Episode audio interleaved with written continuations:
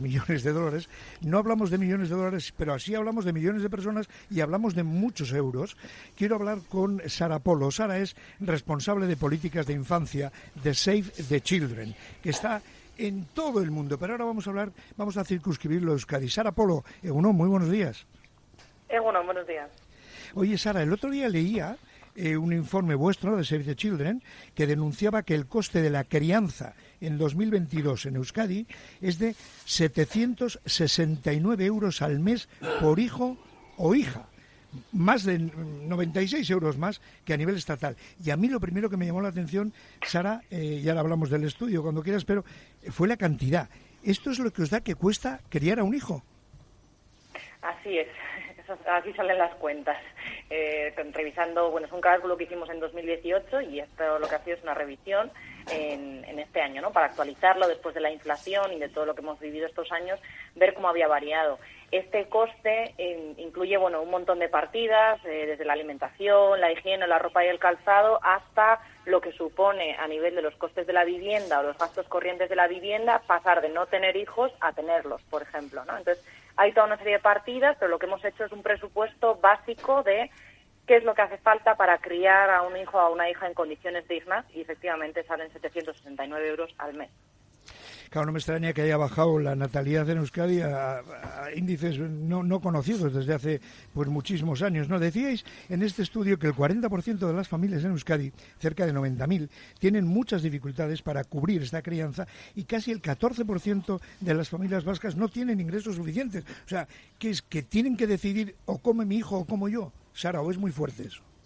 Pues lo cierto es que en algunas ocasiones sí que estamos hablando de eso. En los casos más graves de familias que se encuentran en una situación de pobreza severa o de que realmente sus ingresos son muy bajos, eh, sí que tienen que decidir entre poner un plato de comida, ponerle más al peque o menos a, los aitas, o no poder ponerle gafas a, un crío cuando las necesita, ese tipo de cuestiones. ¿no? Eh, nosotros damos un dato en el informe y es que hemos calculado, bueno, con los ingresos que tienen las familias vascas, este 769 de media, porque luego veremos también que varía con la edad, eh, qué supone en, los ingresos de las familias que tienen hijos en nuestra comunidad, ¿no?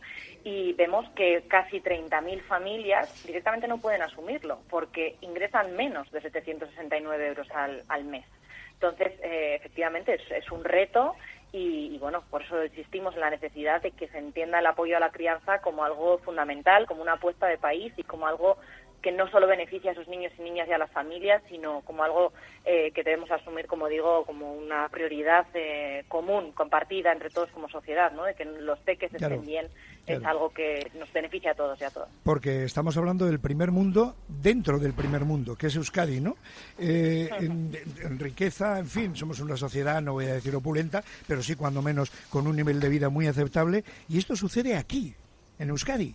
Sí, de hecho, eh, si comparamos el poder adquisitivo de, de Euskadi, en nuestro PIB, eh, en comparación con cómo ha aumentado, eh, no, no tiene relación. O sea, no debería ser tan alto o no deberían tener tantas dificultades las familias si teniendo en cuenta el poder adquisitivo de, de nuestro territorio. ¿no? Es cierto que eh, bueno, observamos y es claro que tanto en Euskadi como en las medidas que se toman a nivel estatal y que nos afectan o nos benefician, eh, se ha avanzado en los últimos años, eh, se ha creado el ingreso mínimo vital, se está reformando la renta de garantía de ingresos para proteger mejor a las familias, se ha anunciado la gratuidad de las ahorrescolas, una nueva ayuda para los primeros años de vida, etcétera. Entonces se ven avances y hay realmente una preocupación y una apuesta por parte de las instituciones pero que se queda corta, que se trata sobre todo, está basada hasta la fecha en un sistema de prestaciones eh, muy focalizadas en las familias con menos ingresos, que sin duda debe existir, pero eh, creemos que hay que dar ese paso más allá hacia entender el apoyo a la crianza de una forma universal,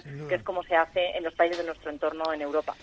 Pues que se pongan las pilas nuestros políticos porque sin duda estamos hablando de un tema que puede convertirse en algo que ya es grave, pero que puede convertirse en algo, en fin, gravísimo.